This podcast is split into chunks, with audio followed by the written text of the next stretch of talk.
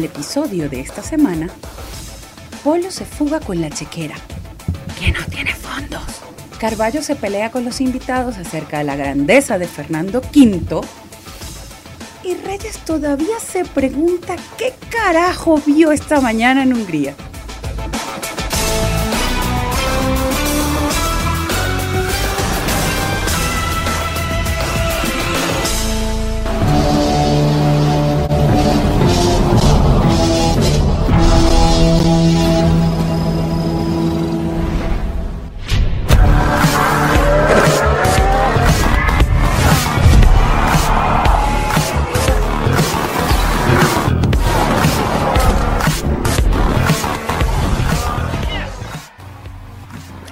Pues sí, como lo escucharon en la intro, todavía no tenemos ni la más reputa idea de lo que pasó. Hello, buenos días, buenas tardes, buenas noches a todos y sean bienvenidos al Efecto Cuanda, al episodio número 101.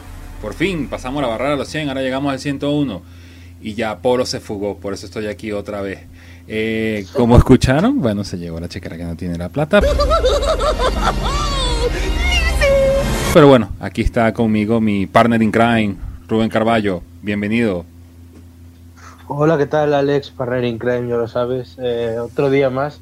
Yo cada vez tengo más dudas de que eh, nuestro querido Polo está haciendo negocios con Bad Santa. Pero bueno, esto es una cosa que el tiempo dirá. Mm, eh, est- est- estamos hablando del efecto Quanda Rich Energy Formula One Team. Correcto, yo creo que podemos tener ahí una vía de entrada. Bueno, Pero pa- bueno, para ver eh, si no- vamos a ver qué. Sí, para ver si Stefano Dominicali me levanta el teléfono y me da las acreditaciones para este año, el año que viene o cuando sea. Eh, bueno, chicos, hoy tenemos invitados. Te digo una cosa, ojalá, ojalá haber tenido acreditación para este gran. Uy, bueno, pero no nos adelantemos que primero hay que presentar los invitados. Bueno, de, de tu lado, por allá en España, me acompaña eh, un amigo de esta casa, comentarista para Mundo GT, Mario Arroyo. Bienvenido. ¿Qué tal? Buenas noches desde España. Eh, encantado de estar aquí con vosotros. Me duele estar un poco en el episodio 101. Me hubiera gustado estar también en el 100. No te digo que no. Lo escuché el otro día en, en Spotify y vi que montasteis un buen, un buen pifostio. Pero bueno, más vale tarde que nunca. Vamos a echar un buen rato hablando de Fórmula 1. Eh, por supuesto, sobre todo con, con, con, con, lo que nos dejó este Gran Premio de Hungría que... Ay, qué, qué difícil es explicarlo así en pocas palabras. O sea, es como que, sea, mira, ¿qué pasó en la carrera hoy? Bueno, este, eh, eh, tú sabes. Pero bueno, antes de eso, eh, me vengo para Te este lado. cosa, eh, lo, que, lo- lo- lo que ha dicho significa que quiere plaza en el 200 que está reservada. Eh, sí, supuesto. hombre, por supuesto. Yo ya voy opositando, ¿sabes? Para eso. Eso. Quiero ser funcionario aquí en Efecto Cuanda. Bueno, eh, me vengo para este lado del charco. Eh, estuvo con nosotros en el episodio 100, pero eh, creo que se le quedó el pasaporte y no se pudo venir. Así que, Ryan, bienvenido otra vez al efecto Cuanda. Hola, sí, quedé varado acá, necesito ayuda, si alguno puede, por favor. Eh, Eh, Hola, muchas, Este- muchas gracias por invitarme de vuelta. eh, bueno, sí, es que estabas en el sótano y nos dio como cosita. Y bueno, sí, sube un ratico porque estabas con nosotros. Así que bueno, eh, Gran Premio de Hungría. eh, todo el mundo pensaba que esto iba a ser una carrera más de trámite, así como la última carrera antes del, del parón de verano. Eh, parón para ellos, porque nosotros vamos a seguir de largo, no sé en ese aspecto. Pero nos terminó regalando una cosa que es difícil de explicar. Pero bueno, voy a intentar leer cómo quedó la, la- el- el- provisionalmente. Ojo a esto, Sí. provisionalmente la- eh, los resultados finales. Victoria de Esteban Ocon. Segundo puesto ¿No? para Sebastián Vettel. Es que, es que tú imagínate la gente que no haya visto la carrera. y Sí, exacto. Así como que, ¿cómo que, cómo que Ocon? Menos mal que ahora mismo estoy haciendo algo poco profesional, si no, no me lo creería. Bueno, primer puesto para Esteban Ocon. Eh, segundo puesto para Sebastián Vettel. Tercer puesto para Lewis Hamilton. Cuarto puesto para Carlos Sainz Jr. Eh, todo esto queda en sin interrogación y lo explicaremos más adelante. Quinto puesto, Fernando Alonso. Sexto puesto, Pierre Gasly. Séptimo puesto, Yuki Tsunoda. Octavo puesto, Nicolás Latifi. Noveno puesto, Joe Russell. Sí, los dos Williams puntuaron. Eh, noso- un deseo. Exacto. No, no, no, es que nosotros venimos varios episodios hablando de la Fórmula 1 bizarra. Bueno, here we go. Número de las loterías Sí, sí. 63 y 6, por favor. Exacto. Y cierra los puntos Max Verstappen. Fuera de los puntos, Kimi Raikkonen, Daniel Ricciardo, Mick Schumacher y Antonio Giovinazzi. No terminaron la carrera Lord Voldemort, Lando Norris, Sergio Pérez, Lance Stroll, Charles Leclerc y el que vino como jugador de bolos el día de hoy, Valtteri Bottas. Eh, cuando nosotros nos tocó ver el Gran Premio en la mañana, eh, s- s- eh, Ryan lo tuvo que ver más temprano que yo. Bueno, me entiendo, no lo vio más temprano que yo. Estaba en el sótano, así que lo vimos al mismo horario y ustedes lo vieron en la tarde. Cuando ustedes vieron el semáforo apagarse, con, con esa lluviecita de fondo, ¿ustedes se imaginaron de que íbamos a tener este espectáculo? Sí, porque llovía. Mm, Porque llovía y porque era Hungría. Y sabes que cuando llueve en Sí. Hungría siempre pasa algo. Pero Exacto. también te digo que ni de lejos, ni de lejos me esperaba lo que... O sea, si me pones de, de pastillas no alucino tanto. es una cosa impresionante, te lo digo de verdad. No, porque eh, la- eh, sencillamente no es nada, no es nada más el hecho de que, ok, todo el mundo sabe que cuando llueve en Hungría, la carrera siempre termina eh, saliéndose de, de la rutina. Pero de una rutina como para que gane Esteban Ocon. O sea, ¿dónde está el reto? o sea, en, en- No, en- no. en Reddit tú lees eh, los resultados, te ponen los, los gráficos bien bonitos. Ah, mira, el ganador de la, de la carrera Fórmula 1, Esteban Ocon, Sebastián Vettel, eh, Lewis Hamilton. Y después dicen, el ganador de la Fórmula 1.5, Esteban Ocon, Lewis- eh, Sebastián Vettel, y que, porque, ¿what?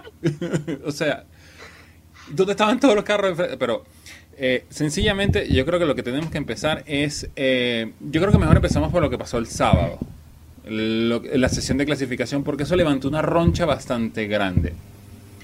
Eh, para los que no la pudieron ver, en la Q3 eh, Lewis Hamilton hizo una de las suyas y decidió como frenarse un poquito en el pit lane, ustedes saben, como para ralentizar la marcha que eh, terminó con eh, los Red Bull fuera de los tiempos en, el último intento y él con la pole position. Hay mucha gente que dice de que eso es eh, algo que calcó cuando le tocó hacerlo a él en Hungría con Fernando Alonso y otros dicen, bueno, sí, es que Red Bull lo que precisamente lo que buscaba era un tow para tener un mejor tiempo y no le resultó, pero un tow en Hungría. O sea, no es Monza. ¿Qué, opiniones tienen acerca de lo que sucedió el sábado, chicos? Los quiero escuchar. Bueno, empiezo yo. Eh, yo para mí es una jugada eh, de Hamilton muy cu- curiosa. Yo lo titularía de curiosa porque eh, te demuestra que estas dos semanas que hemos visto de Mercedes intentando no solo poner de santurrón a Hamilton, sino además venderle como víctima de lo que pasó en Silverstone, eh, han sido una patraña y sobre todo en esta última semana cuando decían que no querían avivar el fuego con la reclamación además que hizo Red Bull el jueves sobre el, incidente, era toda una mentira, porque al final lo- los que tienen eh, más ganas de lío son Mercedes y Hamilton. Eh, en este fin de semana yo creo que han demostrado que incluso más que Verstappen y, y Horner, que yo por ese lado apostaba por Suzuka 90 y al final no ha sido. Al final Bottas le ganó la partida. Pero, eh, bueno, eh, yo, lo, lo- para mí, eh, es lo que más destacaría, que eh, Hamilton eh, y Mercedes querían guerra, se la plantearon a Red Bull, que jugaron yo creo al límite del reglamento, porque es una cosa que es lícita, y es lo que la convierte en una jugada brillante, porque le, destrozaron a Verstappen la, tercera la, la segunda posición al menos, eh, con una estrategia cambiada, y salía perjudicado, salía bastante perjudicado Verstappen a esta, a esta carrera, la jugada es brillante. Yo creo que es una eh, jugada que, eh, si tú la analizas, pues hombre, yo creo que incluso se podría sancionar, porque yo creo que es evidente lo que hace Hamilton durante dos minutos de ralentizar a Verstappen y dándole casi ninguna opción de adelantar, o bueno, dándole la posición de adelantar, pero sabiendo la opción de adelantar, pero sabiendo que eso le va a destrozar la vuelta siguiente. Pero como está permitido por el reglamento y Mercedes y Hamilton lo saben, a mí la jugada me parece grandiosa. O sea, una jugada que si Ayrton Senna eh, estuviera vivo es la que hubiera hecho eh, para mí. algo, así como, algo así como estuviera vivo, estaría como que parate y aplaudí. Correcto. Sí, sí, si estuviera vivo hubiera aplaudido ese jugador y me parece muy correcto. Ryan, te pregunto, eh, ¿tú crees que Red Bull se está ahogando en, en, Red Bull ha tenido en todos estos años buscando eh, la eh, retomar eh, la posición donde ellos nunca se, debieron haber ido cuando sacaron los cuatro campeonatos con, con Sebastián Vettel y han estado todos estos días, todos estos años peleando por, por, volver a llegar a esa posición. Y ahora que están de nuevo aquí arriba, que tienen el mejor coche, que tienen esto, ¿cree que se están ahogando en la presión de tener a un Mercedes atrás de sí? No es lo mismo ser el perseguido que el perseguidor.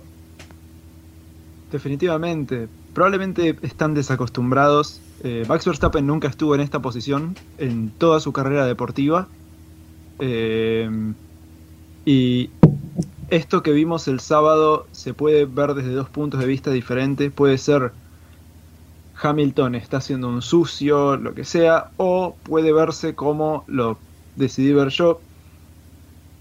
Verstappen tiene dos pedales, Verstappen puede adelantarlo cuando quiera Hamilton, si ve que no llega, lo pasa y empieza una vuelta rápida. Eh, esto es sencillo. Así que la verdad que las teorías conspirativas y todo esto, en este caso, aunque sea, no me, no me cierran por ningún lado. Eh, Red Bull debe haber avisado, eh, debería haber avisado. Eh, si no avisó, es tema de Red Bull. Aún así, no es que les arruinó la vuelta. Salieron tercero y cuarto, segunda fila bastante bien y más con lo que vimos hoy. así que sí, no mucho más que agregar en este tema. Mario, te pregunto a ti en ese aspecto, ¿tú crees que va esto se va a seguir escalabilizando después que regresemos del verano o lo que piensa Verstappen de decir, mira, no quiero saber más del tema, nos han caído a preguntas y ya estoy aburrido de preguntas. Pero el escenario de hoy eh, es como para pensarlo, ¿no? Sí, el escenario de hoy la verdad que es, cuanto menos desolador, más, más teniendo en cuenta que venimos de lo que venimos, del accidente en la primera vuelta en Silverstone, eh, pero al contrario que Ryan, yo no creo necesariamente que lo de Red Bull tenga que ir a peor. Y te explico las razones. Yo, para empezar, a, Red Bull lo veo como el, equipo más compenetrado de la parrilla y probablemente el que mejor trabaja, no solamente a nivel de, sacar un buen coche o a nivel estratégico, sino también pues eh, a nivel técnico en cuanto a paradas en boxes, en cuanto a puesta a punto del coche. Aquí ha, habido algo que creo que, se nos ha pasado comentar eh, y ha sido el cambio de compuestos de Pirelli que le ha venido muy bien a Mercedes, porque recordemos que este en este circuito, pues bueno, no es Mónaco, lo compara mucho con Mónaco, pero, pero, pero no lo es, pero sí que era una pista en la que a priori pues bueno, por la, por la morfología que tiene debería haber ido el Red Bull un, poco mejor. De todas formas, yo creo que lo que está pasando Verstappen es simplemente un cúmulo de, de, desgracias, ¿no? Una mala racha, una mala tarde la tiene cualquiera, que diría chiquito de la calzada, pero no necesariamente creo no, necesariamente no, para nada. Creo que haya que darlo por muerto, ni desahuciarlo, ni mucho menos. Verstappen es un tío muy motivado y además, eh, antes de Silverstone, sobre todo con las dos carreras en Austria, en las que fue eh, por primera vez el coche, el Red Bull, el coche más dominante de la parrilla, Verstappen se vio un nivel de confianza que es que ni Hamilton cuando gana cinco carreras seguidas. O sea, esto es un varapalo del que tendrá que recuperarse. Por suerte, ahora para él llega el parón de verano, va a tener tiempo de, trabajar con su equipo, de plantear las, las, carreras de otra manera y pues sobre todo tendrán que echar muchos números porque, eh, pues bueno, eh, ya no es líder del Mundial Verstappen, ya no es líder del Mundial Red Bull en constructores, así que tendrán que plantearse lo que queda de temporada de otra manera porque además también vienen circuitos que a priori pues deberían beneficiar un poco a Mercedes. De todas maneras, yo la verdad que sí que es indudable que a día de hoy eh, lo tiene más complicado, eh, aunque el margen sigue siendo mínimo, es, es, muy pequeño teniendo en cuenta la cantidad de carreras que llevamos, pero ahora sí que Mercedes podría tener un puntito más. Quizás se han terminado de recuperar de, de lo de Austria. Fíjate, de, esto es una cosa muy importante para mí, que es el, el tema de los neumáticos y el tema de, del mundial en el sentido de, aquí por ejemplo avisamos, no avisamos, pero nos planteamos que este puede ser un mundial de, de bueno, y Reyes se acordará que este va a ser un mundial de altos y bajos, como de valles, de que eh, le tocaba Red Bull, luego le tocaba Mercedes, y yo luego tal vez eh, lo- la segunda parte de temporada ya veremos, pero Red Bull, por ejemplo, tiene ahí unos cuantos bastiones. Em, yo creo que al final ahí se está cumpliendo la predicción que hicimos. Lo que pasa es que no esperábamos que fueran dos carreras y de la manera que ha sido. O sea, eh, a Verstappen realmente en condiciones normales eh, habría ganado en Silverstone, muy probablemente. Sí. Y aquí, eh, bueno, yo creo que aquí también habría ganado, sinceramente. O sea, tal como venía, yo mira que aquí pensaba que Mercedes iba a estar mejor que ellos al final, porque yo creo que han recuperado también un poco el, el paso.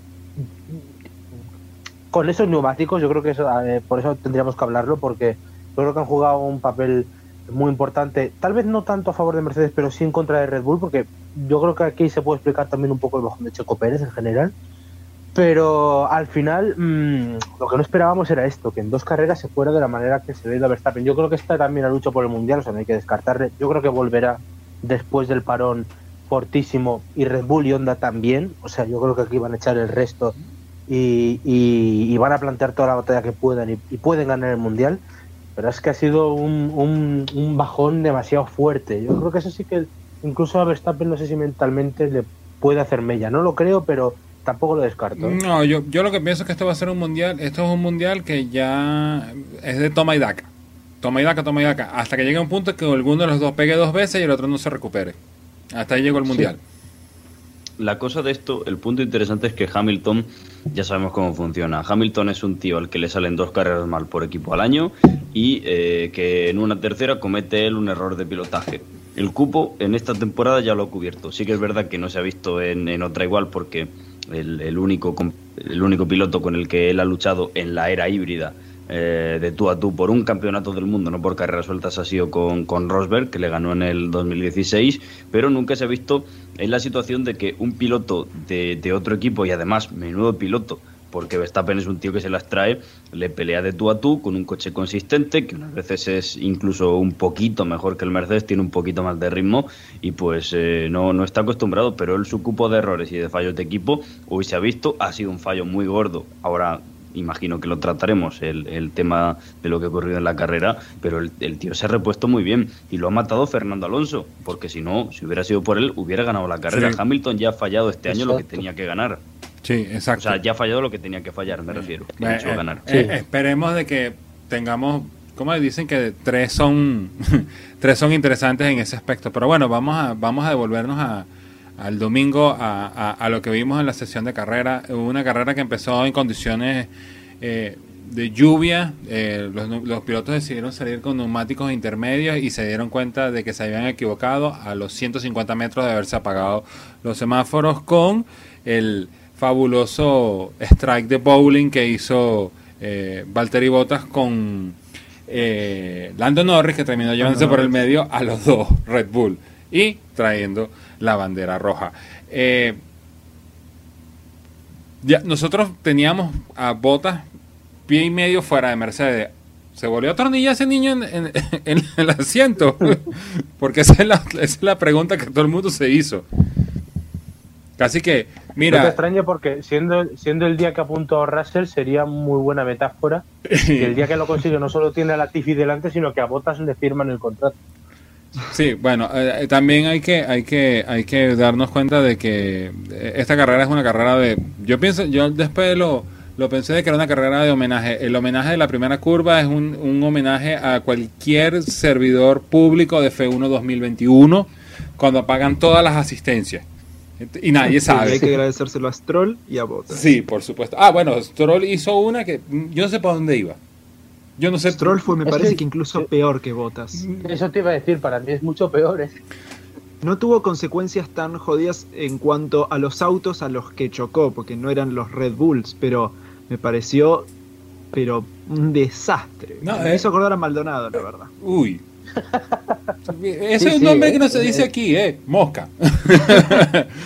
este, no, no tanto, no tanto por el aspecto de, de, de, de, de que Stroll canalizó su Maldonado interno y decidió llevarse por el medio a todo el mundo.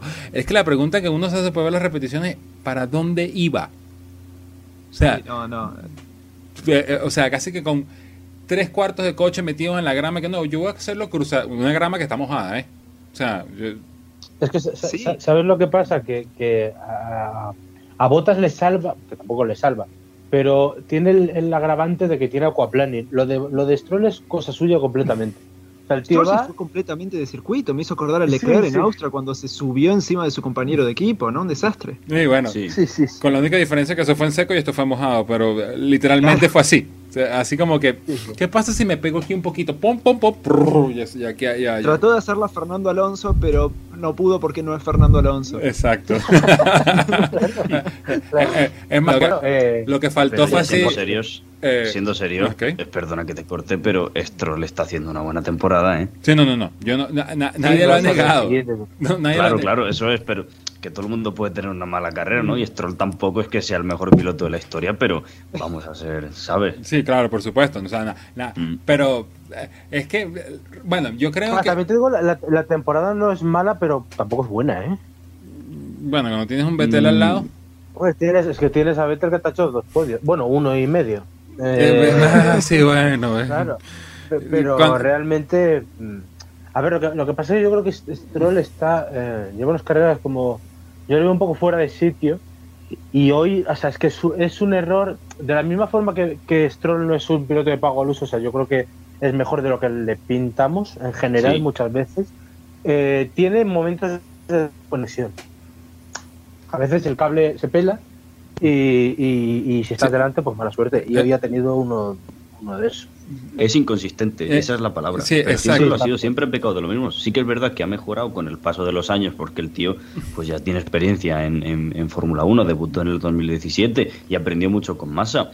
Pero es, es lo que yo digo, tampoco se le puede pedir más. O sea, con el cartel que llevaba, que era el hijo del multimillonario que pasó de la Fórmula 3 a la Fórmula 1, después de el- las que liaba en, en la Fórmula 3 en sus tiempos mozos, véase accidente de Monza en el año 2014, en la segunda carrera me parece que fue, Y- ahí, ahí dejó ahí dejó el apunte, ahí dejó la referencia, pues Mm. yo creo que ha evolucionado bastante No, bien. no, no. Eh, sí, sí, sí podemos decir de que Lance Stroll ha, ha subido mucho el nivel, pero obviamente eh, es como dice Rubén, eh, hay días que el, el- el- el cable pega en el neutro y se le olvidan las cosas. Sí. Por eso, Sí, sí. en ese No, caso, no- no es, no es de lo peor que tenemos, pero no es de lo mejor que tenemos. eh, a, a mí lo que me gustó de todo esto fue el homenaje que le hizo Antonio Giovinazzi a Marcus Winkelhock.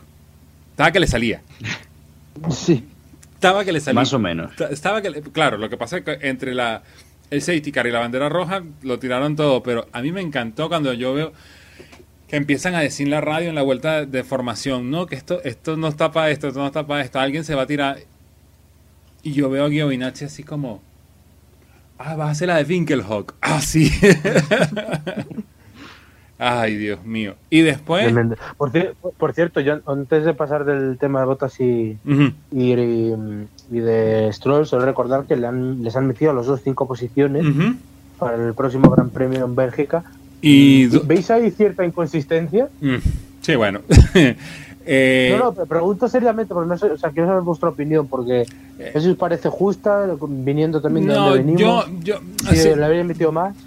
yo lo hubiera, yo- o sea, de repente, lo que, o sea, ambos merecen eso, pero la cantidad de posiciones es lo que de repente cambia, porque en uno fue un accidente y el otro fue incidente. Claro. Esa es la diferencia. Sí, sí. Claro. Ese es el matiz que hacía falta. Sí. Exacto. Sí, en, en el caso de en, el, en el caso del incidente sí se merece los cinco puntos, o el- las cinco posiciones y los dos puntos en, el, en la licencia. En el caso del Para dejar en claro, ¿quién te parece que hizo cuál de los dos? Para mí el incidente es Stroll porque Stroll no sabe para dónde va. El otro sí fue, Bien, ah, el otro sí. sí. fue accidental porque clavó los frenos, el clavó aquaplaning y bueno, terminó cargándose a media, a, a- a- a media parrilla en el proceso. Pero lo de, a- aparte de eso, la- cuando sucede, Stroll viene mucho más atrás y él busca meterse por allá como para tratar de no meterse en ese berenjenal y terminó llevándose a, a, a Charles Leclerc. Sí. Sí, sí. Entonces, botas el accidente, eh, el, eh, Stroll es el incidente, en ese caso. Pero bueno, eh, ¿qué podemos decir de la carrera de Esteban Ocon? Yo creo que ni él esta mañana se imaginaba que iba a pasar esto. Hombre. No. Por cierto, eh, traigo yo un dato inútil porque eh, aquí nos acostumbramos a traer datos inútiles. Esteban Ocon se convierte en el piloto 111 en ganar en la historia de la Fórmula 1 y no sucedía desde el año 83 que un piloto francés con un equipo francés y una planta motora francesa ganaban en la Fórmula 1 desde que lo hizo Alan Prost en Renault. Ahora mi pregunta. Otro dato curioso. Perdón, eh, el nombre completo de Esteban Ocon es Esteban José Jean-Pierre Ocon Kelfan. Ah, que, eh, eh, eso suena como el nombre de, el que hizo este de, malo en que, es muy españolizado, el Daniel Brühl. Ah, sí, el actor, ah. sí. Daniel José Antonio, no sé qué cosa, no sé qué cosa de la Santa María de verdad, Brühl. Tú dices, y él es verdad alemán. pero, pero, pero, Daniel César Martín Brul González Domingo. ahí está. Gracias, Wikipedia. Perdón, Raya. Sí, definitivamente. Menos este mal que lo habéis dicho, porque si no, esta noche yo no dormía tranquilo, ¿eh? Ahora, de, de, toda esta camada de pilotos que, que, vinieron todos más o menos en la misma época, eh, Verstappen o con eh, Leclerc, yo creo que este era el que de verdad, coño, cómo le costaba, cómo le costaba. O sea, es un piloto que tiene mucho talento. Eh, yo me recuerdo cuando se dedicó a pelearse la segunda parte de la temporada con, con, Checo Pérez, cuando estaban todavía en la, mierda rosa esa, eh, eh, Force India. Exacto. Entonces, tiene un talento tan bueno y por fin, por fin le cayó esto. O sea, de, verdad me alegra, me alegra mucho por él. Yo también, me alegro muchísimo. Es el mm. claro ejemplo de que a veces el talento no es suficiente, por desgracia tienes que tener suerte, te tiene que acompañar el momento, te tiene que acompañar todo.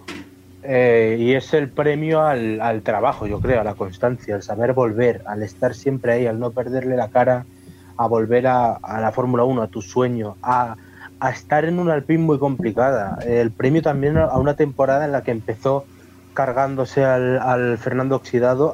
cuando Fernando ha recuperado el nivel, eh, ha vuelto a saber sufrir y ya en, la, en Silverstone ya se vio que él estaba otra vez para volver con el cambio completo de motor en, en el coche y bueno, lo que ha hecho este fin de semana tremendo. Efectivamente, él no se esperaba, como ninguno nos esperábamos, que ganara, pero la carrera es tremenda, eh, sobre todo por cómo ha aguantado también a Vettel. No lo hemos visto porque estábamos a otras cosas en carrera, ahora en la pelea que ahora comentaremos, pero realmente luego si tú te fijas... Del mundo, Vettel.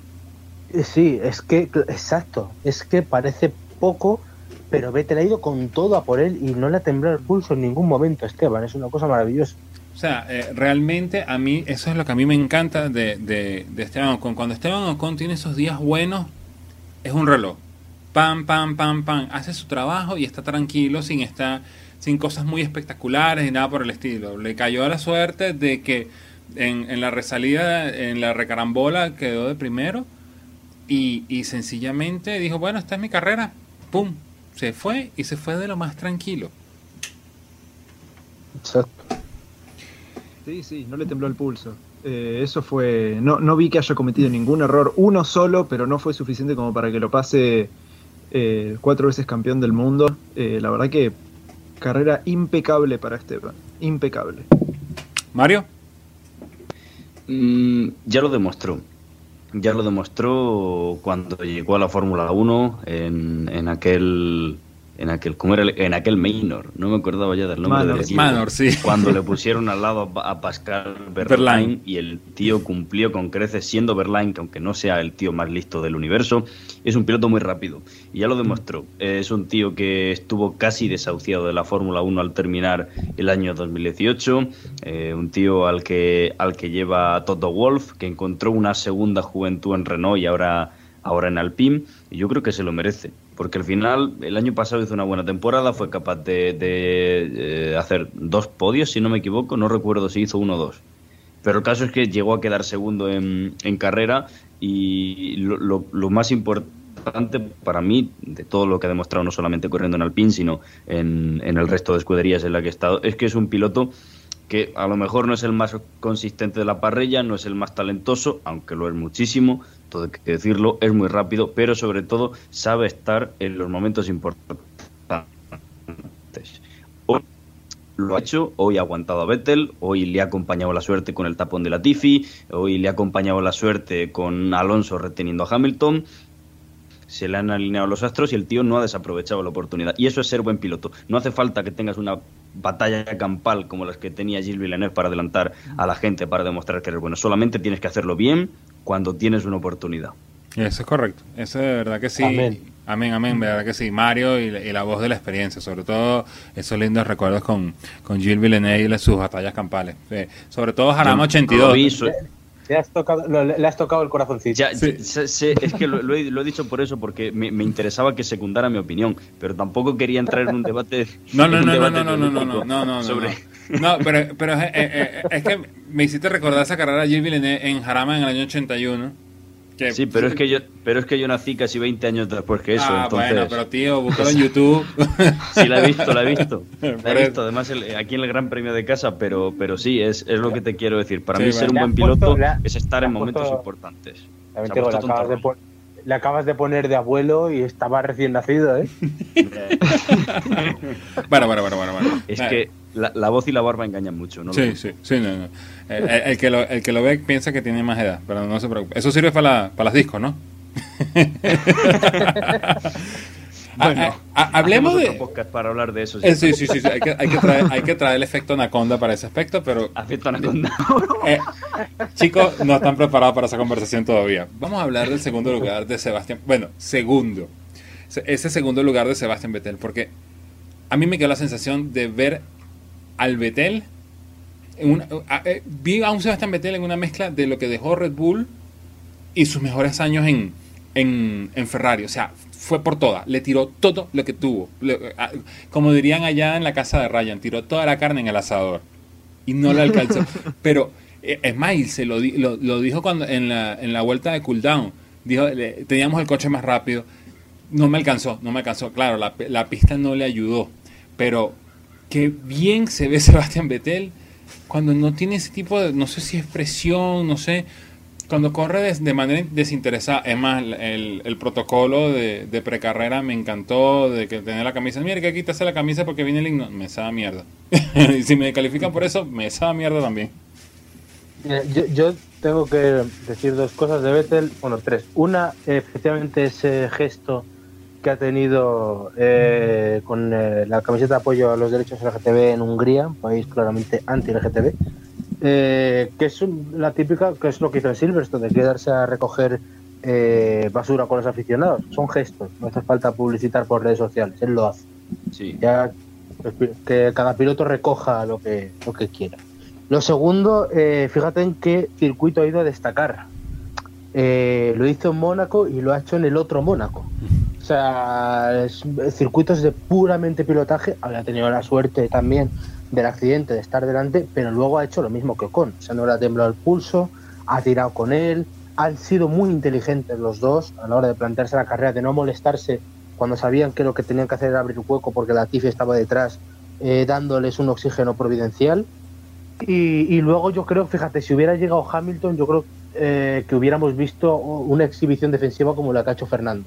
Eh, no quiero destapar el, el tarrón de las esencias todavía, pero yo creo que estaba hoy preparado para eso. Creo, o sea, yo creo que Vettel estaba hoy a ese nivel. No, es lo que ha dicho, no le ha alcanzado, pero pero realmente es un carrerón. Eh, eh, y, estamos otra vez en lo mismo. Qué bonito es ver a Vettel sonriendo, eh, con el alma recuperada después de salir del Team Binotto. Sí, sí. eh, no tanto, no tanto recuperado. Yo creo que lo que se siente es mucho más a gusto dentro del Aston Sí, Martin. Sí, sí, sí, la losa y con un coche que se le que se le adapta a su estilo de pilotaje. ¿Ryan? Y más allá de eso, yo creo que la clave está en que desde que salió de Toro Rosso es la primera vez en su carrera deportiva que conduce un coche humilde, quitando el Ferrari del año pasado, que fue lo que fue por las, por las circunstancias que ya, que ya conocemos, ¿no? Pero eso, eh, para un tío que es cuatro veces campeón del mundo y que lleva eh, dos temporadas seguidas bueno, si contamos el error de Alemania 2018, pues las cosas llevaba dos años y medio que no estaba bien, que la prensa italiana lo dio de lado, que el equipo lo dio de lado, que los tifosi lo dieron de lado. Pues bueno, empezar a correr en un sitio más humilde, sin presión, eh, siendo la punta de lanza de, un equipo en el que corre el hijo del dueño, eh, que al que han puesto contigo para que siga aprendiendo y siga evolucionando como piloto y sin grandes aspiraciones, al fin y al cabo, yo creo que esta falta de presión precisamente es lo que puede eh, motivar esas eh, apariciones estelares que, ha tenido. Sí, sí, totalmente de acuerdo. Eh, yo pienso que lo que le ha, eh, este renacer que ha tenido Sebastián Vettel es parte de ese, ese tipo de correr sin presión, como lo planteaste, Mario. Eh, que no lo veía desde, desde su época en Toro Rosso, pero cuando se dieron cuenta que lo que tenía en Toro Rosso entre Horner y Marco, vamos para arriba, vamos para arriba, vamos para arriba, y me voy para Ferrari, y yo tengo que ser como Schumacher, yo tengo que ser como Schumacher. Y ahora llega acá así como que, bueno, vamos a correr por divertirnos. Pues yo creo que ha aprendido mucho de, su gran amiguito Kimi Raikkonen en ese aspecto. Mm. Mm. Sí. Sí, hay tres pilotos que me hacen que, bueno, ahora mismo están dando esos vibes, digamos, eh, que la están pasando muy bien y que no están tan interesados en ganar y les está saliendo lo mejor que les pasó, eh, que son, sí, Kimi Raikkonen, que bueno, se podría discutir, eh, Sebastián Vettel y, Fernando Alonso, los tres, y, se los ve contentos y, ven, se ve cómo están disfrutando porque ya son campeones del mundo, eh, ya probaron todo lo que tenían que probar, a, todo el mundo y ahora están haciéndolo por el disfrute, eh, como dijiste vos, Reyes, recién, sin importar qué es lo que piensen, sin tener que publicitarlo. Eh, sí, me parece la forma más pura de correr y, y sí, eso. Y sobre todo sin nada que demostrar, que eso también es importante. eso es importante. exactamente. Bueno, antes de pasar a, a Sir Lewis, tengo que dejar un asterisco aquí, porque esto dependerá de lo que pase eh, en la semana, la semana que viene, antes de Spa, no sé cuándo, el día de Navidad. Algún día la FIA decidirá qué hacer con él. Eh, Sebastián Vettel legalmente es el segundo puesto, pero en la vuelta de enfriamiento, el cool down lap, eh, Sebastián Vettel se quedó sin combustible y quedó varado a mitad de pista. Para que la FIA pueda hacer la, para recoger la, la pureza del combustible necesitan un litro de combustible que queda en el tanque y lo que queda eran 300 mililitros. O sea que oficialmente Sebastián Vettel está descalificado y el segundo puesto pasaría a ser para Lewis Hamilton y el tercer puesto para Carlos Sainz. Pero Aston Martin acaba de eh, meter la, eh, la queja de que eh, la apelación. la apelación, exacto, la apelación de la medida y bueno, esto quedó así como en un signo de interrogación, así que por los momentos Sebastián Vettel es segundo puesto. De repente la, semana que viene la traducción es que están yendo a una iglesia de Dresden a buscar agua bendita para que de alguna forma les mantenga la segunda posición, pero no tiene pinta. Eh, sí, bueno. bueno, ahora sí. Sir Lewis Hamilton, que me recordó en esa salida que hizo a lo que hizo eh, Stefan Bradl en Sachsenring en el 2018. O sea, todo el mundo en el pit lane y él así como que, bueno, salgo yo solo, ¿cuál es el problema? Indianapolis 2005 bien hecho. más esperpéntico. Exacto, más Claro, claro. Eh, eh, eh, así como que, bueno, estallaron los estallaron los Jordan, estallaron los Minardi y bueno, quedaron los dos Ferrari solo. Pero de Hamilton realmente hizo lo que tenía que hacer.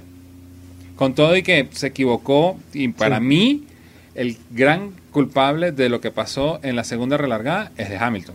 Porque Hamilton es el que está en la pista. Los ingenieros le pueden decir toda la misa que quieran sobre todo cuando vienes de 15 minutos, 20 minutos que estuviste parado en el pit lane, que tú ves que el agua baja, baja, que no viene, que no viene. Y tenía la primera posición para ir a salir por el pit lane.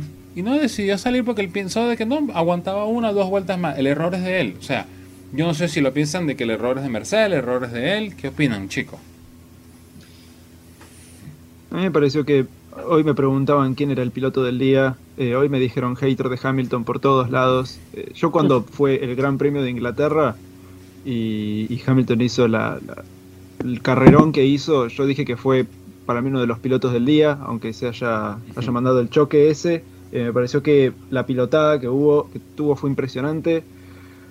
Hoy difiero de eso. A mí me parece que fue lo que tenía que hacer con los autos que tenía delante el midfield, eh, no, prácticamente había un Ferrari, no habían McLarens, no habían Red Bulls, no habían Mercedes. No había Fórmula Eso es 1. lo que tenía que hacer. No había Fórmula 1, todo lo que quedaba era Fórmula 1.5 y él. Exacto, exacto. Y aún así quedó tercero. Eh, ni siquiera ganó. Así que hoy yo le pondré un 7 a Hamilton con toda la furia. 8 quizás, pero sí. Yo. Bueno, Sí, sí, dale, dale, dale, Rubén. No, no. No, yo, yo iba. A ver, eh, yo tengo sentimientos encontrados con Hamilton, porque yo creo que ha tenido primero la flor que le caracteriza, que es un jardín y Hmm. tan inmenso y ¿Cómo tan es? bonito. Tengo un jardín de Eh, rosas y son todas para sí. ti. Coño, la saca toda del yo culo, me ¿eh? acordaba. Sí, sí, yo me acordaba esta tarde de, de Andrés Montes, de un narrador de NBA que hablaba de los entrenadores que eran muy mayores, les llamaba del, del club del abuelo Víctor. Si eh, Hamilton le diera por crear un club, sería un club de jardinería, de, o sea, fundado por la reina de Inglaterra. O sea, es que es una cosa, o sea, ese inicio de carrera, que por cierto es muy bueno porque hace una salida tremenda, ya ahí ya es, que te lo tienes todo de cara. O sea, con, con Verstappen semi eliminado, que bueno, eh, luego hablaremos de ese coche hecho de Vibranium, pero eh, ya lo tenía todo de cara, lo tenía muy bien planteado. Eh, ya le había pasado lo, lo que le pasa normalmente. Eh, y se encuentra con esa situación adversa de, de quedarse solo en pista. Yo creo, para mí, yo reparto las culpas. Yo creo que Mercedes eh, no están avispados en la, en la estrategia, son, es un hecho eh, durante todo el año y hoy lo han vuelto a demostrar. O sea, tienen la tostada comidísima. Yo no sé en qué estaban pensando, pero he echado de menos, tal vez no es culpa completamente suya, creo yo, pero he echado de menos a ese Hamilton, que lo hemos hablado aquí una vez, que si quería cambiaba las estrategias. Él, si quería las cambiaba, por mucho que le dijeran en el box que esto era así, que no era así, él hacía lo que quería y normalmente le salía bien. Y le sale bien, porque hasta este año lo ha llegado a hacer alguna vez. Entonces yo creo que ahí tenía que haber hecho de, tenía que haber tenido los galones que tiene un campeón del mundo y decir, oye, eh, yo tiro aquí para adelante y, hago lo que tengo que hacer y ya está, porque no me la tengo por qué jugar y podría haber ganado la carrera tranquilamente. Y efectivamente luego es lo que yo creo que decía Ryan. Para mí es una muy buena carrera porque hay que estar ahí. O sea, lo normal era que hiciera lo que ha hecho Hamilton. Eh, Es que es verdad, ha cumplido.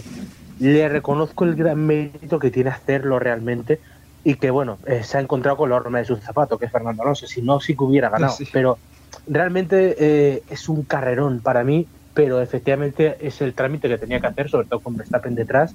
Luego es verdad que, Hamil- que Mercedes le ha, le ha solucionado la estrategia con esa parada que ha sido muy inteligente para tener aire limpio y ya recuperar todo lo que no estaba pudiendo ganar. Pero para mí es eso, un trámite muy bien ejecutado por parte de Hamilton. Tampoco quiero restarle mérito porque ha hecho un- una gran carrera para quedar tercero y casi primero. Sí, es que básicamente para mí, me, a mí lo que me la sensación es que, bueno, Hamilton después de la cagada que se tiran los ingenieros, dije, bueno, aquí es lo que me toca hacer la remontada. Y bueno, no, no brindó esta carrera hasta que se tropezó un, un Giga Fernando.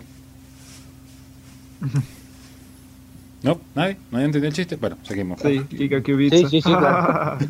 Yo, la, la verdad que me ha sobrepasado, Alex. Twitter hoy. Y bueno, bueno. Dale, Mario, dale. Dale, Mario, dale. No, no, no. No, no, si es que el, el chiste me ha sobrepasado, yo ya no sé qué decir. El chiste forma parte de la Fórmula 1 bizarra. Muy El bon chiste forma... y- Ya, ya, ya lo sé. A ver, respecto, para retomar el tema, de lo último que recuerdo hasta el chiste, porque tenía un periodo de... En fin, un de amnesia muy corto. Es eh, si lo de Hamilton saliendo hoy en parrilla, él solo era más parte de culpa de Mercedes o del propio Hamilton. Yo tengo que decir una cosa. Y voy a romper una lanza a favor de él. Cuando tienes por delante a semejante coco y tienes unas condiciones raras, si de normal en unas condiciones de seco siempre dicen que para ganarle a un coche superior tienes que probar una estrategia diferente, pues cuando las condiciones son cambiantes más todavía, porque realmente por mucho que el radar dijera que ya había dejado de llover y por mucho que la pista se secase prácticamente en su totalidad cuando se dio la salida, nadie sabía lo que iba a pasar después. ¿Qué pasa?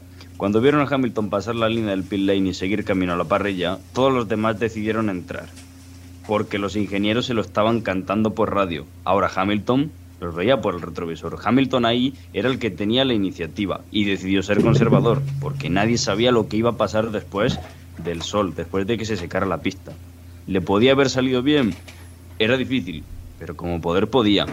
Tampoco tenía nadie en quien fijarse. Sí que es cierto que las carreras, pues el que toma la decisión, la decisión se toma teniendo en cuenta tus aspiraciones como piloto y tus objetivos como piloto y no en función de lo que hacen los demás. Pero en este caso sí tienes que fijarte en lo que hacen los demás. Y Hamilton era el único que no se podía fijar en nadie. Sí, bueno, tiene, tiene sentido. Eso es verdad. Tiene sentido. Claro, eso es verdad y, y tiene, tiene sentido. Lo que pasa es que yo creo que mm, para mí la diferencia la hace que los que estaban detrás, sabiendo si Hamilton iba a parar o no, yo creo que la mayor, o sea, las radios estaban echando en ese momento porque los pilotos estaban decidiendo parar, más allá de lo que iba a hacer Hamilton. Eh, yo entiendo que él no quisiera tomar el riesgo, porque, a ver, lo entiendo, pero yo creo que era, era el día de, de sobre todo con. Porque es que, sobre todo porque yo creo que la situación era muy propicia. O sea, es que hoy realmente podría haberse ido, se va de, en principio, con seis puntos de ventaja, que serán ocho de Verstappen, y podría haberse ido con, con 18 y no hubiera pasado nada. Sí, sí. Mm, Sí, sí que, sí que podía haber sido, pero es eso que te digo. De todas maneras, también tú ponte en el pellejo de Hamilton. Sabes que Verstappen está fuera con el coche en unas condiciones bastante precarias. Por, por, por, porque no, no voy a decir ningún adjetivo malsonante, pero ese coche estaba bastante, bastante mal. En la retransmisión En la ruta. española, en Dazón, decían que iba con medio coche y no estaban muy desencaminados. No era, no era del todo, no era del todo mentira. Pero es, es eso que te digo. Si Verstappen está mal y muy atrás y tú vas a salir primero, ¿qué motivo tienes para, para, para arriesgar? Que al final arriesgar es lo que ha hecho él, ¿no? Pero de primeras en ese momento, porque a, a toro pasado es muy fácil juzgar los actos de, de una persona, pero en ese momento yo creo que Hamilton ha, ha creído que lo que ha hecho era lo más seguro y lo más no, claro, coherente. por, por su- por supuesto, Claro. o sea, en ese momento eh, la opción conservadora, claro, estamos hablando aquí a todo lo pasado, eh, efectivamente. En ese momento la opción podía tener su sentido, pero yo a mí, yo te digo, lo escama no, no es tanto eso, sino que, que su sensación de piloto no le haya asegurado que podía hacerlo, o sea, eh, quiero decir, porque yo creo que en ese momento, yo al menos sí que pensaba que la opción ya era más o menos el medio, porque por las previsiones que se daban y por cómo estaba la pista, Sí, yo creo que era lo mejor.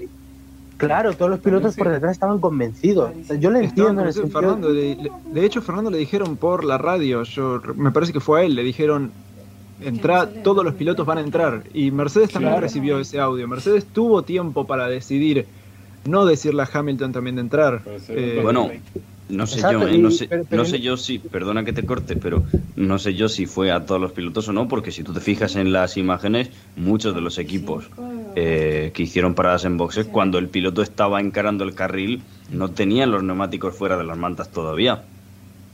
No estaban Eso- preparados. Hubo e- muchos que verdad, improvisaron, pero- ¿eh? Eso Sí, es verdad, sí. pero, pero fíjate lo que es ahí precisamente distinto de piloto. Mm, yo creo que había algunos que sí lo tenían más o menos claro y había la, y la mayoría les ha pillado pues porque han visto la- que la pista en la vuelta de calentamiento estaba para eso o porque han visto a los, a los demás meterse han dicho pues yo me voy con vosotros y no me va a pillar el toro. Pero yo ya te digo, lo que le echo de menos es ese, eh, ese gen de, de piloto de haber dicho pues esto es lo que tengo que hacer y yo creo que le hubiera salido mejor. Y aparte, luego, si, si, tú lo, si tú miras la carrera con perspectiva, casi le sale mal, porque eso le ha dejado eh, muy atrás. Sí. Y al final, lo que ha decidido la carrera es que Verstappen no ha salido delante. Si Verstappen llega a salir delante de. Hamilton, eh, no estábamos hablando de un podio de Hamilton. Es, No, de- ha sido es- ese segundo. Desde luego, sí, sí. Además, o sea, yo te, te lo compro, pero mm, yo estoy de acuerdo contigo, pero eh, mi matiz es ese. Todos los demás No, han sí, visto lo- lo que hacía Hamilton y Hamilton no ha podido ver sí. lo que hacía nadie. No ha tenido de ninguna referencia. Ha tirado distinto, distinto puro. Y es lo que pasa con las decisiones instintivas, que algunas veces, por mucho que sea siete veces campeón del mundo, te pueden salir mal. Exacto, te puede salir bien, te puede salir mal. Y lo que tú decías, era el día también para que fallara Hamilton. O sea, Sí. Pero bueno, así le ha salido. Al final no se puede quejar, porque la tercera No. posición es, un, es un gran botín. Sale líder. eh, y bueno, sale, y, y lo que hemos dicho, tercero, porque, porque se han encontrado. ha Exacto. encontrado. Eh, creo que uno de los que perdió en esta pelea, sobre todo en esas vueltas finales, fue Carlos Sainz, que tuvo una estrategia muy muy ferrorística, por cierto. Saludos a los chicos de Maranelo, Radio Maranelo, nos están escuchando. Un saludo a Iñaki Rueda y a toda su familia. Y aquí, a Ujú. tu madre. Cien- Exactamente. exacto, bueno eh, estar. 101 programa. Sí. Saludando a la madre de, de, de Iñaki Rueda. Pero Por cierto, Polo, que pese a no estar, le ha mandado el mensaje Exacto. ya por Twitter. Entonces se ha adelantado y en plena carrera ya Sí, le ha saludado. cuando tú tienes un personaje como Carlos Sainz, que, que relativamente Carlos Sainz es un piloto joven, entre paréntesis, ¿no? No es un, es un piloto que no llega a los 30 años y ya está reclamándole al equipo que acaba de llegar, que la estrategia que fija lo que haga Hamilton, que nos van a comer, que nos van a comer, que nos van a comer, y señores, o sea, con todo y que ahora supuestamente Ferrari tiene un nuevo jefe de estrategia, que es un niño de 19 años que no son los de lo sacaron, será de Light Racing. Siguen cometiendo esos errores. O sea, bueno, no fue que cometieron esos errores, sino que No, decidieron embarcarse en ese y después como que, bueno, no podemos hacer más nada. Me parece que igual eh, Carlos estaba equivocado ahí. Carlos decía, tenemos que parar porque Hamilton, si, si para Hamilton, después nos va a pasar. Si para Hamilton, después nos va a pasar. Si llegaba a parar Carlos ahí, iba a salir directamente adelante de Hamilton, pero se lo iba a comer también. Iba a perder posición con Fernando. Mm, Eso es verdad. Mm. Para mí me pareció bien que Ferrari no le haya hecho caso a Carlos. Yo estaba pensando y yo decía, ok, eh, bueno, por un lado sí, porque yo pensaba, bueno, está bien, para Hamilton, para Sainz, pelean un poco, eh, quizá de Fernando defiende cinco vueltas más y podio, pero bueno, no importa. Eh, ahora sí, no me pareció que estuvo mal la, la- la estrategia que decidieron tomar porque le aseguró el tercer lugar, ah, por ahora tercer lugar, quizá cuarto. Eh, me pareció medio conservadora, quizá no arriesgaron tanto, pero en este caso eh, la decisión conservadora para mí era la que iba, era la que iba. Una vez que ya estaban con los neumáticos duros, eh, ya, ya ahí no había mucho más que hacer. sí, bueno. Sí, a mí, mira, También a, a mí yo- con- dale, dale. Yo- me, me da la sensación de que en Ferrari confiaban en que Hamilton tuviera mm, muchos problemas para ganar posiciones como las ha tenido en el, en el segundo Steam, con el primer juego de neumáticos sí. de seco que ha montado por culpa del aire sucio. Yo creo que la baza de Ferrari hoy, la que han jugado ellos, ha sido esa. Sí, sí, bueno, Sí. eh, básicamente Ferrari eh, eh, puso toda la carne en una estrategia que pudiera haber sucedido, pudiera no haber sucedido, pero bueno, por los momentos... Lo que pasa, lo que pasa es que al final con Carlos hay un. El, el tema está en, el- en la determinación que ha tenido a- en el momento de ganar la posición a Tsunoda, eh, en el momento de encabezar definitivamente esa zona media, que es lo que la lleva al podio, eso ha sido muy suyo. Ha heredado el coche que tenía que hacerse las estrategias en Ferrari, por lo tanto, eh, en ese coche por lo visto saben de, de qué va la historia. Pero luego yo creo que la- el- lo que ha sido la batalla con Hamilton, yo creo que el Ferrari lo ha hecho bastante bien. Estoy con, con Ryan también. Yo creo que mm, si llega a parar, eh, Hamilton se lo zampa. O sea, es que se lo zampa. Este, que, por cierto, que se mantenga, si sucede, que se mantenga esa linda, esa linda tradición de Carlos Sainz de heredar podio. ¿Qué es la tercera vez?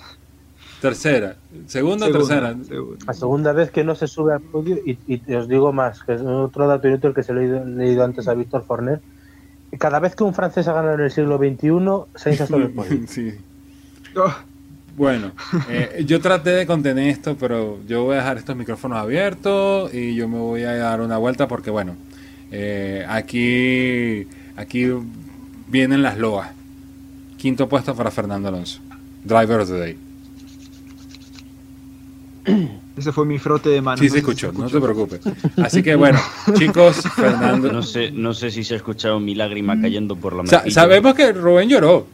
A mí, a mí, me- a mí me han escuchado mis vecinas, mis vecinos, sí. Y Sí. incluso yo, incluso llorar al final de la carrera. Yo Sí, ya- a mí me han también. escuchado bastante. Eh, Es más, eh, es más, lo puedo decir, o sea, Rubén no llora cuando el Rayo Vallecano sube a primera, pero sí llora cuando este se gana el driver de day, o sea, señores.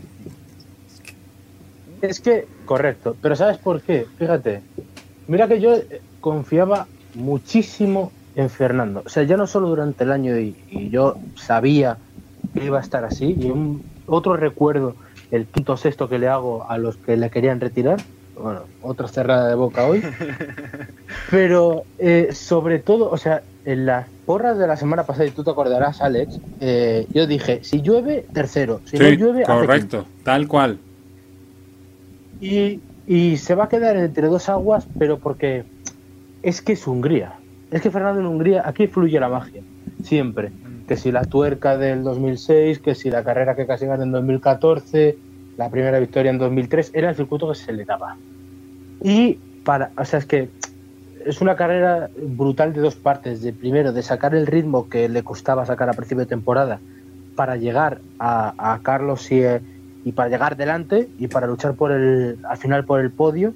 Y bueno, luego la defensa, que para mí eh, demuestra varias cosas. La primera, que esto es lo que puede pasar cuando Hamilton se encuentra con un rival de altura, eh, mal a quien le pese, pero si te encuentras con alguien como Fernando Alonso, te puede pasar esto. Y esto es el gran problema de la Fórmula 1 durante la era híbrida, por cierto.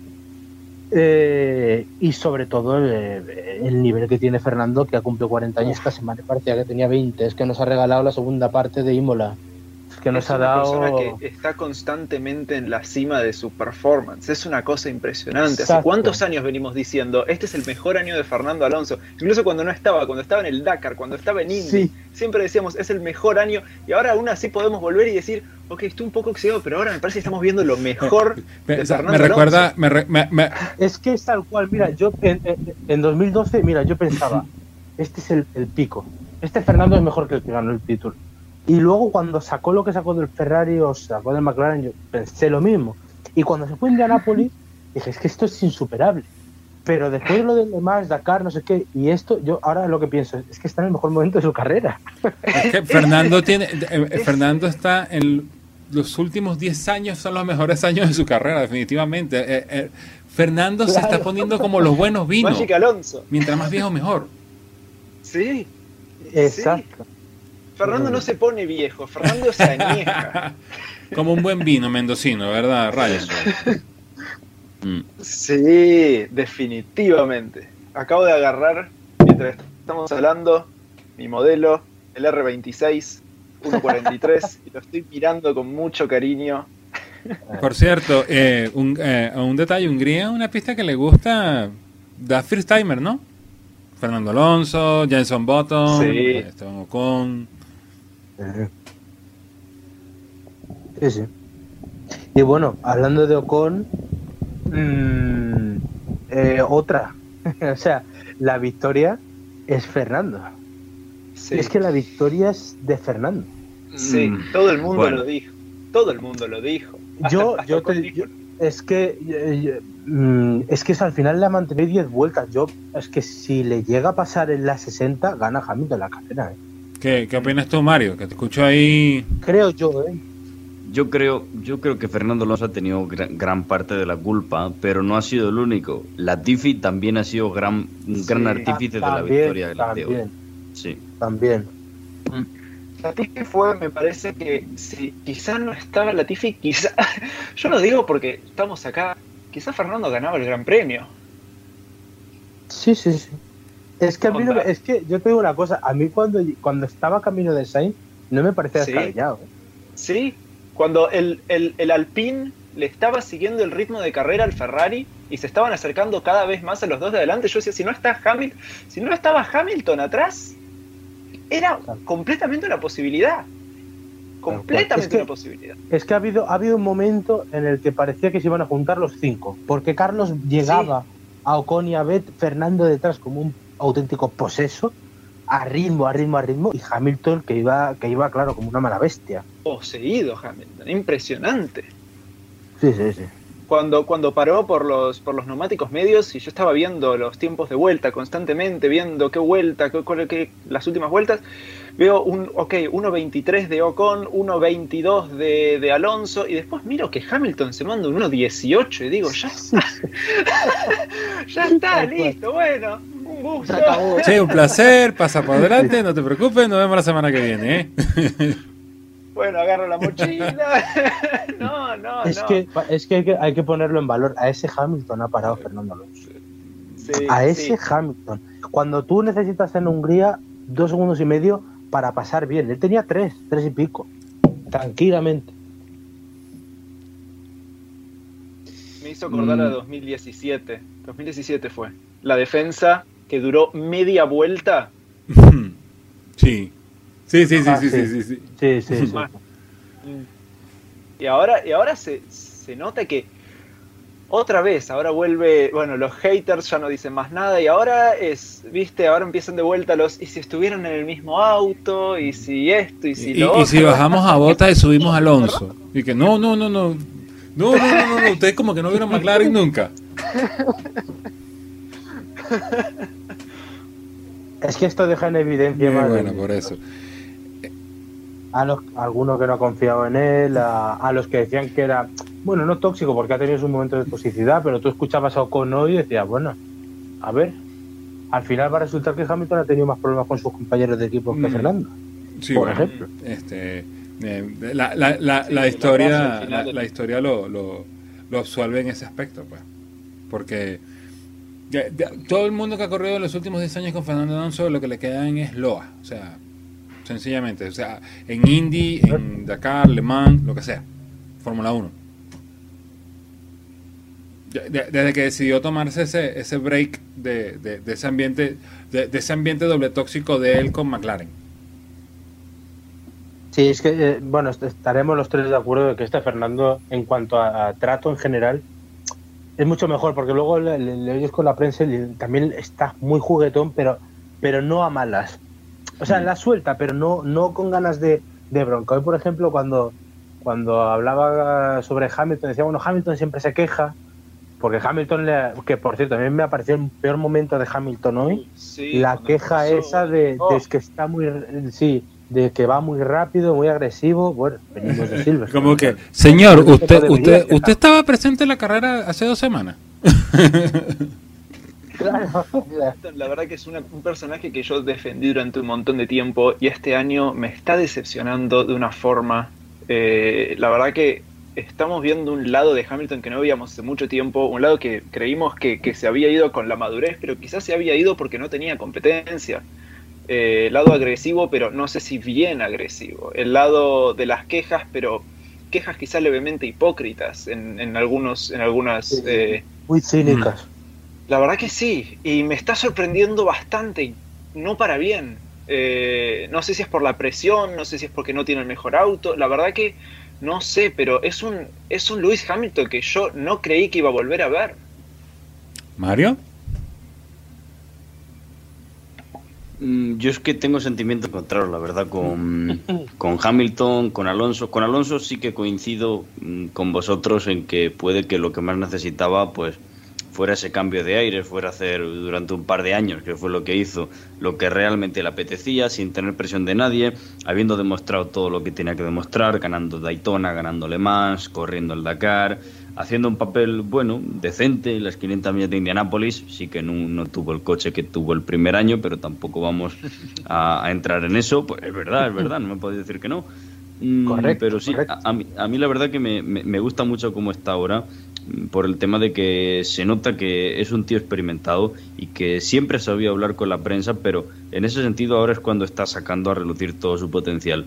Y para mí eso que dices, yo también he defendido mucho al personaje de Hamilton, eh, como tú, pero a mí me, me decepcionó definitivamente en el Gran Premio de Mónaco de este año cuando dijo que, que él no tenía nada que aprender, que, el que los que tenían algo que sacar de aquello Ah, sí. era solamente el equipo Mercedes y que a él no, no le echarán cuentas. A mí, ganamos juntos perdemos juntos sí, ese ese ese eslogan yo creo que esta temporada eh, ya se ha quedado obsoleto, deberían cambiarlo. Si gano yo y si pierdo, perdéis vosotros.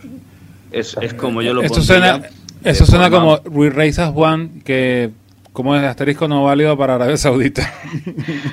sí es que Eso es, eso es. Fórmula eso 1 es. es el sí. club de la hipocresía sí. La hipocresía, Exactamente sí, impresionante, impresionante, sí, sí, sí. Yo, mira, de Hamilton estoy de acuerdo en ambas cosas. Tampoco es plan de ahora de, de hacerle la ristra de palos, pero es que realmente yo creo que se los ha ganado. Sobre todo en aquello de Mónaco estoy muy de acuerdo, eh, porque fue como dema- fue demasiado, demasiado subido para lo que nos tenía acostumbrado últimamente. Es que este año, fíjate que en un año en el que yo creo que no se le puede reprochar mucho cuando se el pilotaje porque está sobreconduciendo el Mercedes. Y he visto a gente negándolo. Yo creo que eso por muy por una, alguna mejora que haya podido tener Mercedes con los neumáticos y tal, yo creo que él sigue eh, yendo a tope. Hoy, por ejemplo, ha hecho la carrera que ha hecho sin agua, que no lo hemos comentado, sin, sistema de hidratación. Eh, y aún así, bueno, ha, ha tirado como un loco. Pero mm, en cuanto a trato, es que no, no, no es, no es el año para nada. Eh, eh, no hay que hacerle de menos el pilotaje, pero en esto creo que sí hay que afearle, tanto por lo de Mónaco como en esto de que comentaba Ryan. Para mí es que es tal cual, porque hay un Hamilton distinto cuando no está, o sea, cuando lo ve todo de cara, cuando tiene un rival. Es que para mí es muy importante lo de Fernando porque también le, le, saca varias vergüenzas. Como esa, o sea, de, de, mm. de, de, además lo que ha dicho el propio Fernando, es que Fernando, el Hamilton siempre se queja, y es tal cual. Sí, algo que la gente no está... sí, además que lo dice con toda la naturalidad, pero es que es algo que desde que empezó el teatrillo, a partir de la temporada pasada, sobre todo cuando empezó carrera tras carrera tras carrera con el teatrillo de los neumáticos, a mí es algo que personalmente llega a un punto que ya me mm. molesta. Exacto, sí, a mí también me molesta. Es, es que no tiene necesidad. ¿eh? Exacto. Sí, bueno, después cuando uno se pone a pensar y, el mismo incidente que hubo en Gran Bretaña, por mucho que incidente de carrera, no incidente de carrera, ya lo hablamos acá cuando, cuando estuve en el capítulo anterior, eh, no es la primera, cada vez que Hamilton se ve en una situación de, de, depresión que puede perder en una sí que puede perder una posición ni siquiera es que depresión porque ni siquiera es que es algo muy muy grave en este caso no lo hizo pero las últimas cuatro o cinco veces que lo hizo terminó sacando al otro piloto de carrera de la misma forma, de la misma forma siempre. Siete veces campeón del mundo, macho. Tal cual, ¿eh? Pero bueno, también tiene mucho que ver que quizás el, título que más peleó fue con diferencia el primero. Con diferencia. A Rosberg, el, sí, claro, porque a Rosberg, salvo el año que ganó Rosberg, el resto de temporadas arrasó con él y Botas ni te cuento. Sí, Botas no había, no había pelea directamente. No, el, primer año de, Botas, el primer año de Botas fue bueno como escudero, no como aspirante a campeón del mundo. Sí, es que... Exacto. Igual no hay que descartar que Hamilton tiene un, un arte cuando maneja bien, que, que, es algo de envidia. Es mm. algo que no se ve. Eh, pero sí, definitivamente estoy de acuerdo con eso. Sí, bueno, hay, que poner... Es que eso, Hamilton, Hamilton es, está en esa zona de yo lo llamo de grises. Es que a mí, para mí la Fórmula 1 últimamente mucho, muchas zonas grises. Eh, tiene la. tiene es, es, que sí. No se puede negar que cuando el pilota bien. O sea, cuando hace, por ejemplo, estas remontadas, cuando se deja de tonterías, eh, como por ejemplo se, se, me ocurre Italia el año pasado, es un, mm. es un Hamilton que te da gusto verlo. Pero cuando le toca el momento de llorar, eso es horrible y es de los que más lloran. ¿eh? Es que es lo que decimos. Es lo, Se habla mucho, por ejemplo, de la inmadurez de Verstappen, que yo creo que la ha demostrado en estas dos semanas. Sí. Pero la de Hamilton no se queda atrás. Todo el equipo ¿eh? Red Bull. Mm. Todo el equipo Red Bull. Efectivamente, de, toda la plana mayor, pero lo de Mercedes, uff, uff, uff.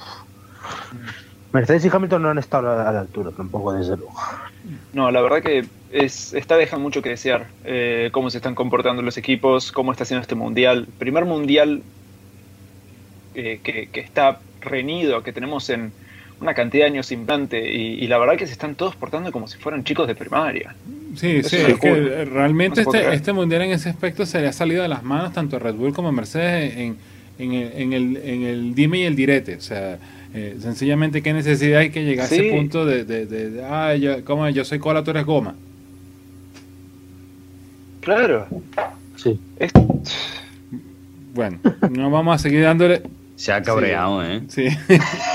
un poquito. Vamos a, cambiar el tema que se lo, lo, vivimos tanto que nos, se nos Se ha ofendido el pobre hombre. Que no ganamos para disgustos aquí. No, no, me pongo, me pongo pasional. Yo me estoy, me estoy controlando bastante, pero ahora yo termino acá, yo lo llamo a mi viejo. Sí, tranquilo, tranquilo. Ni que estuviésemos hablando de, de Gastón Mazacane, tío. Ay, Dios mío. Bueno, sexto y séptimo puesto para eh, el dúo de eh, Alfa Tauri con Pierre Gasly sobre Yuki Tsunoda. Mm, una carrera normalita para ellos, eh, a pesar de, de, ser un gran premio bastante anormal en ese aspecto, ¿no? Creo que llegamos a la misma conclusión. Sí. No se los vio en toda la carrera, solamente se los escuchó cuando tuvieron que hacer el cambio, que ese cambio no llegó a nada. Eh, no sé si después cambiaron de vuelta, pero sí.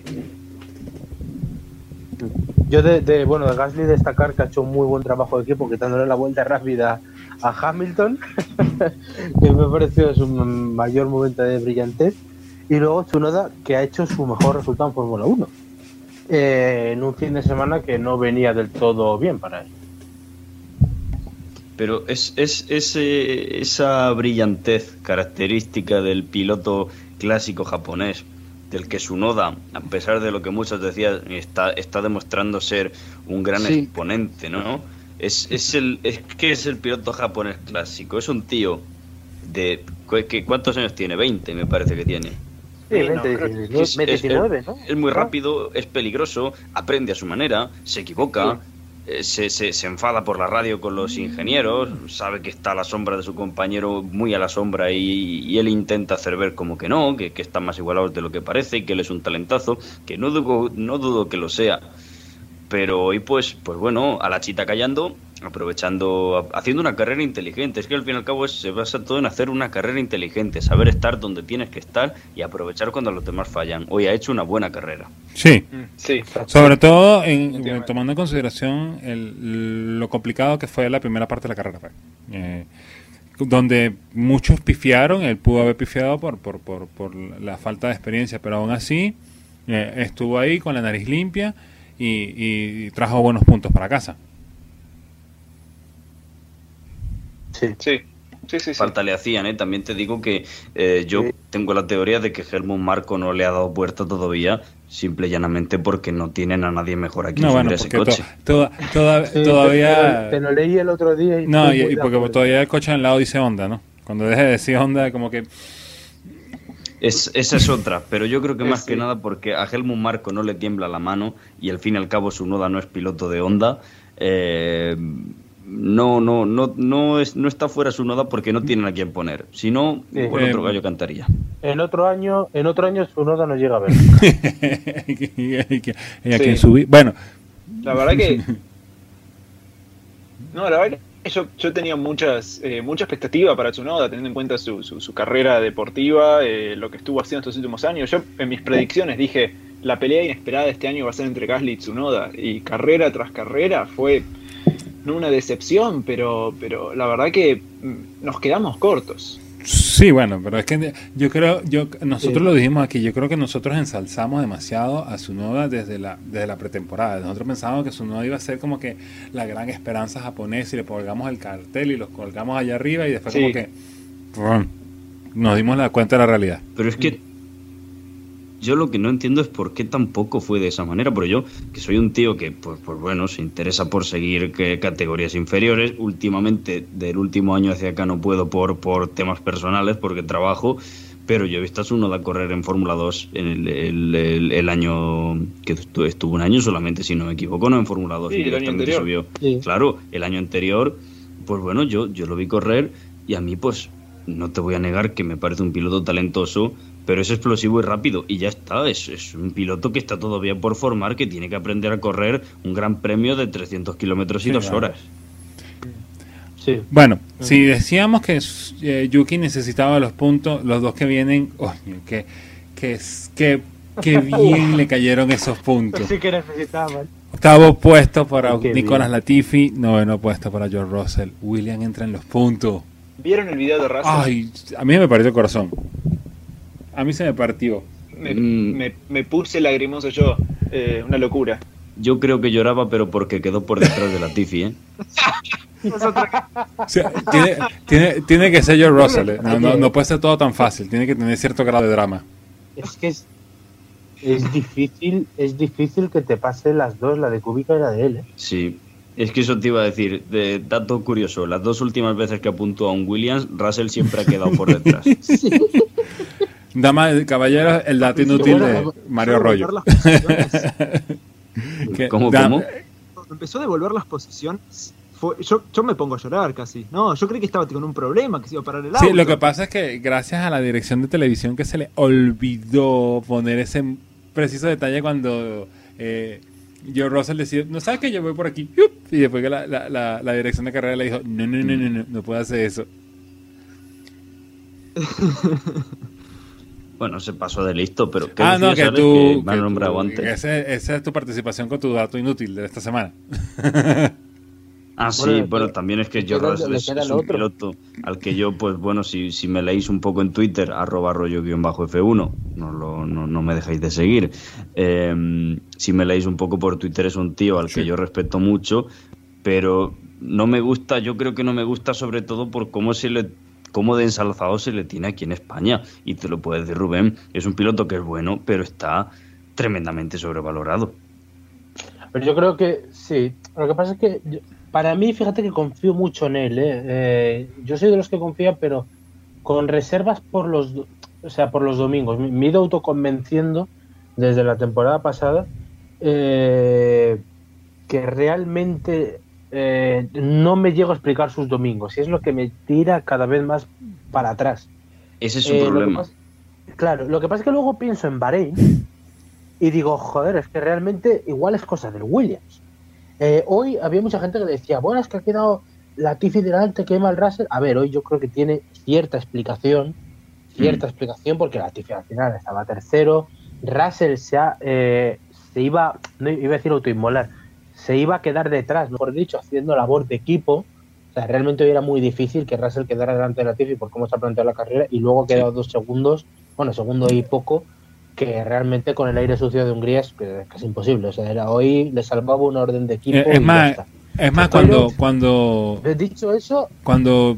Que cuando Latifi estaba adelante, que estaba haciendo de tapón, Joe Russell le dijo, bueno, si yo necesito sacrificarme para que el que, para que el quede arriba, yo lo hago. O sea, Exacto, aquí no, no, no es una cosa mental nuestra, es que lo ha dicho directamente por la radio. No, pero es que si no, también te digo que es que si Russell se ve en una de esas con un Williams que está falto de dólares y no lo hace, le tiran piedra. Hombre, claro, exacto. Era, lo, era, lo, lógico, pero, pero sabemos de pilotos de la Fórmula 1 que no lo habrían hecho. Bueno, alguno habrá, pero. Ah, sí, pero que es verdad que era lo lógico. Respecto a lo que tú dices, eh, yo tengo una teoría y es que el Williams, como es un coche que da para lo que da, lo hace ir tan al límite que termina cometiendo los errores que comete en carrera, porque es que clasifica demasiado bien. O sea, es que la posición natural del Williams es donde lo tiene la Tiffy, no Russell. Exacto, exactamente. Y bueno, ahora, ahora, bueno, en una carrera que como la de hoy, que bueno, hemos dicho seis puntos, si lo de Vettel es oficial van a ser 10. Van a pasar por delante del Farromeo yo creo que eh, van a vivir otra vez en una situación utópica, aunque evidentemente se merecían puntos, pero es lo que tú dices. Realmente el nivel es el de Russell, no el de, o sea, el de, el de Latifi, no el de Russell. Russell, por ejemplo, este fin de semana ha sido la primera vez que se ha quedado en, Q, 1 O sea, es un dato. Exacto, es un dato tremendo. Si, si Latifi hereda la posición de, de, por lo de Vettel, va a ser la posición más alta que un Williams terminó desde el 2018. Fíjate. Imagínate. Cuando todavía entraban los dólares de Martini, que, era una buena, se llevaban un buen pico. Eso tiene mucho que ver también. también, también, eso, un buen pico también había ahí, sí. Y, bueno, y dicho todo esto, tengo que decir, Mario, que estoy de acuerdo contigo en lo de que le lleva al límite. Yo creo que es el principal problema, porque si no, no me lo explico. De querer hacer la carrera como vueltas de clasificación porque le salen bien, pero realmente tú lo piensas o sea, yo creo que ya te digo, Russell es muy bueno, pero se cuentan con los dedos de dos manos las oportunidades que ha desaprovechado de puntuar. Pero es que el final de todo es, pura frustración. Todo viene de la pura frustración, de estar tres mm. años, los dos primeros en el coche más mediocre de la parrilla y este los salvajas, pero si no también. Sí, sí, sí. sí, Bueno, cerramos los puntos con un Max Verstappen que quedó golpeado por la, la, jugada de, bowling de Valtteri Bottas y bueno, esto fue lo máximo que pudo... sí, exacto. Eh, esto fue lo máximo que pudo rescatar. Y eh, de Max no podemos decir mucho porque bueno, fue... Eh, ¿Cómo es? Pasajero. Yo, pienso que todos estamos en la misma idea de que Max fue pasajero en ese aspecto y, y el golpe fue tan certero en, en esa área tan complicada de aerodinámicamente como lo es el, suelo y la parte lateral con los bargeboard, que bueno, eh, ahí lo que de modo tratar de salvar la mayor cantidad de puntos y, bueno, yo creo que de Max mucho no podemos decir en esta carrera. Esperemos que, el, que la pausa de verano le haga eh, asentarse, pensar un ratico y, no seguir em, pisando este peine que le está lanzando o, o le lanza Lewis Hamilton o le lanza el equipo Mercedes en ese aspecto. Bueno, de Red, de Red Bull, decir, bueno, de, de, de Verstappen decir que yo creo que ese es un coche que no llega a hacer Adrian Newey y está fuera. Otra vez, es la primera vez que lo vemos. Y, y que efectivamente ha hecho lo que ha podido. Pues, ha, hecho lo, ha hecho lo máximo que ha podido y, y efectivamente vamos a ver cómo, cómo vuelve del parón de verano. Para mí es muy significativo lo que dijo el sábado de, de vamos a parar ya, que yo no me lo tomo como un signo de debilidad, me lo tomo como un signo de querer centrarse. Y me parece que es lo mejor que nos puede pasar. No sé cómo lo veis vosotros. Sí, yo pienso exactamente como tú. Hoy no tenía nada de culpa. El tío ha peleado como un jabato porque lo ha peleado. Ahí está el exterior que le ha metido a mi Schumacher. Que aparte del aire sucio lo fastidiaba, pues que, que llevaba el coche tocado en una zona sensible, como dice Alex. Ha intentado hacer todo lo que ha podido y simplemente, pues hoy no se podía hacer más. Con ese coche en ese estado no se podía. Exacto. Sí, yo vi cómo estaban arreglándolo, todo eso, y la verdad que primero me saco el sombrero ante el equipo de Red Bull por más o menos hacer lo que hicieron. Eh, pero sí, faltaban pedazos de, de- de- de los bargeboards, faltaban un cacho entero del piso. Eh, yo, yo cuando empezó la carrera, dije, cuando reinició la carrera, dije, todos me decían si Max Verstappen podía ganar, y yo decía, mirá, novena posición sería un muy buen resultado, octavo sería el carrerón. Séptimo escena, ¿eh? Una cosa así. Sí, Sí, sí. O sea, no, no, es que con, con- con- sobre todo en esta Fórmula Ibeco que es tan dependiente aerodinámicamente, bueno, y la que viene va a ser mucho más dependiente aerodinámicamente, pero bueno, eh, eso será para el año que viene. Eh, un golpe tan, tan certero ahí, eh, te tira una carrera, ¿eh? Puedes tener el mejor coche de la grilla y no pasa de décimo. sí, sí, sí. bueno, sí. sí. eh, de, de noticias, eh, Decimos, decimos que será Sí, noveno. Claro, hay que decirlo también. Se va a llevar en principio dos puntos. Eh, y en tal caso de que eh, termine este termine suspendido lo de, de- lo de eh, Vettel, quien agarraría un punto sería Lord Voldemort. Uh, Yo No, no. dije a principio de no, año- perdón, perdón, no, no, no. No, no. no, no, por favor. Casi me No, da, no, casi yo- infarto no. Voldemort. Retiró. No, No, no, voy a no. nombrar. Sé, sé, sé, sé, sé cómo se habla de, de- de ese hombre aquí, de ese espécimen, sé cómo se habla aquí. Yo dije a principio de año que si en ese equipo en el que pilota ese hombre iba a puntuar a alguien, no iba a ser el hijo de. Michael Schumacher. Yo ya lo dije, ¿No? porque está loco. Y en carreras así se ven, es cuando los locos afloran, te lo Sí, digo de verdad. Pero aunque todos queden descalificados, quédense tranquilos que No, Voldemort va a puntuar no, eh, porque eh, se retiró en la eh, vuelta eh, 3. eh, Kimi Raikkonen. Kimi Raikkonen es el que entraría a, a cerrar la tabla de los puntos en tal caso de que descalifiquen a...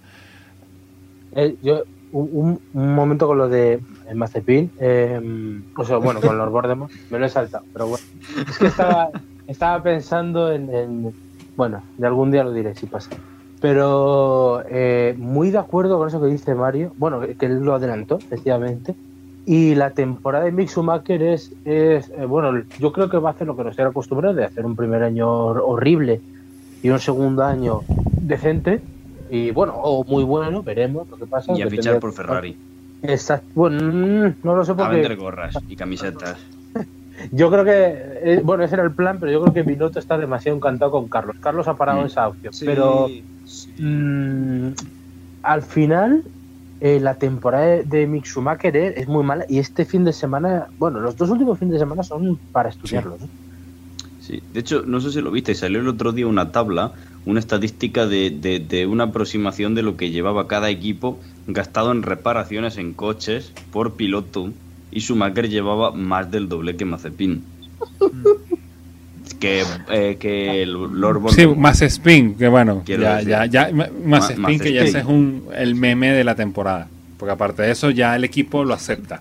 Sí, pero, pero, pero, pero, pero lo están, pero lo están, fíjate que, que, o sea, lo están de- desmintiendo entre comillas, es lo que decimos. Eh, por ejemplo, bueno, lo, lo que tú ibas a decir, yo creo que, le- que, que Gunther Steiner está también por la labor, como siempre, de, de hacer un poco de bullying a sus pilotos, pero no sé qué pensará de Mick Schumacher, ¿eh? Bueno, me imagino que no se atreverá a hacer estas bromas. No, Pero, No puede. pero, exacto, es que no puede, pero si fuera por él. Es que es el que pone, mi Schumacher ahora mismo es el que pone la cara al equipo. No puedes Claro. meterte con él. Exacto. Bueno, de Es la imagen, porque el otro no lo quiere Eh, nadie. Ese es el detalle. Eh, de noticias, bueno, salvo lo que nos pasamos escuchando de Verstappen versus eh, Hamilton, lo único que se pudo recuperar fue que ya, eh, aunque no está oficial, eh, Formula One Experience, que es el paquete de viajes que te vende la Fórmula 1, eh, ya tiene en su página web de que se vendrá la primera edición del Texas Grand Prix en el circuito de las Américas como preludio al, a la Gran Premio de los Estados Unidos. O sea que tendremos dos carreras en el circuito de las Américas. Dos carreras que nadie pidió en el circuito de las Américas, para ser honesto, pero bueno. Eh, Mm. No sé, no sé vosotros, pero yo lo pienso y me da tanta pereza. eh, como un circuito que en papel sonaba tan lindo y sonaba tan espectacular, lo estamos poniendo al mismo nivel de Abu Dhabi o Bahrein. Perdón, no me apedreen. A mí me encanta Cota. Sí te apedreamos. Sí te apedreamos, claro que sí. Sí, sí. Cortarle el Me micro. gusta mucho. No sé por qué, me gusta mucho. Pero bueno, No, a la que sí le gusta, pero por el Sí. primer sector. El primer sí, sector está el primer sector es mágico. eh, Sí, sí, sí. sí. El tercer Es que el sector es un problema, desastre. el problema de- de- del circuito de las Américas es que el circuito de las Américas no tiene personalidad propia. O sea, los que corren coche dicen que es un circuito de Es moto. verdad. Sí, eso es verdad. Los que corren moto dicen que es un circuito de coche. Entonces, si no tienes tu propia personalidad, lo que eres es una colección de asfalto aparte- ahí que da vuelta. abiertamente dijeron que están que son cachos de distintos circuitos hechos un Frankenstein, un de es Frankenstein un, para es- tipo. es un gran éxito. Es un gran éxito de Herman Tilke. Sí, Claro. un, ri- Sí, sí, un di- sí. un circuito recopilatorio. Pero, pero en, vez de ser, de- de- en vez de ser un circuito de grandes éxitos de la gran banda, no, este es del, del cover. Claro. Entonces, de verdad, yo entiendo que la Fórmula 1 quiere sacar todas las carreras de esta temporada. Llueva, trueno, relampaguee, venga la variante Delta, Kappa, Omega del coronavirus. Pero hay que llevar, hay que- los límites hay que ponerlos en algún sitio. Y yo creo que la gente debe decir, oye, dos veces, porque eh, lo otro que salió era que se podían cambiar de puesto eh, Jeddah y Abu Dhabi. Mm. Sí. Sí, por si acaso, por si acaso había alguna necesidad de Exacto. más. Ya, ya que Mm. Jeddah no pinta bonito, porque bueno, según lo que hemos visto en simulación, va a ser un circuito que para pasar vas a necesitar pasaporte, eh, boleto, no sé. Bueno, pero, pero van a ir las W series a Arabia Saudí a ayudar. Dijo, dijo nadie nunca. Sí, so- Bueno, eso pensaron so- ellos. no sobre sé. todo en Arabia Sí, Saudita. ¿eh? claro, claro. Nada, era, era, era un pequeño No, no. chiste, pero sí. Yo tengo una teoría sobre lo del circuito de las Américas, volviendo al tema. Y es que como, como ya sabemos y se ha comentado muchísimas veces, la Fórmula 1 es un producto muy devaluado en Estados Unidos. Y no por Scott Speed, que también podría tener parte de culpa. Pero el caso es que es un producto muy devaluado. Desde que se fue a Indianápolis no ha vuelto a levantar cabeza. Ya no es como en los años 80 que tenían tres carreras y que se corría en Long Beach. Ahora, pues bueno, es diferente. Yo creo que Alcota, que además hace un. Hace no mucho, creo que fue hace un par de semanas, leí que estaban en serios problemas económicos y que iba a cambiar incluso la gestión del circuito.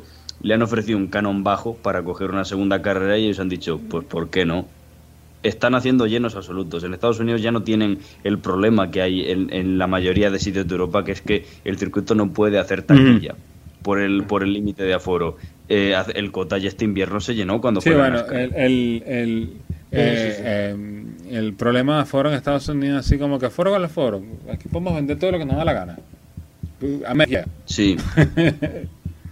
Pero bueno, es, es lo que te digo, si les han ofrecido un, un canon barato y creen que pueden recuperarlo con derechos televisivos y taquilla, a lo mejor financieramente Eh, les sale yo- bien la jugada. Deportivamente no, y a nivel espectáculo Bueno. televisivo menos todavía, pero bueno. No, no, no por, porque, por- eh, a ver, porque lo que yo creo que esperamos todos es una carrera normalita, pero realmente si hay un año para enganchar a la afición estadounidense es la de es, es Sí. este, la lucha Hamilton-Verstappen, o sea, realmente está muy bien tirada. Mm, Además, como con el tema este del formato, este de, de que hablábamos el, el, otro día, bueno, eh, escribía yo una columna en The Finish Line sobre esto, del formato Sprint, que según habéis dicho vosotros antes, me parece que querían probarlo en, la, en el Gran Premio de Texas. Sí, bueno, probablemente.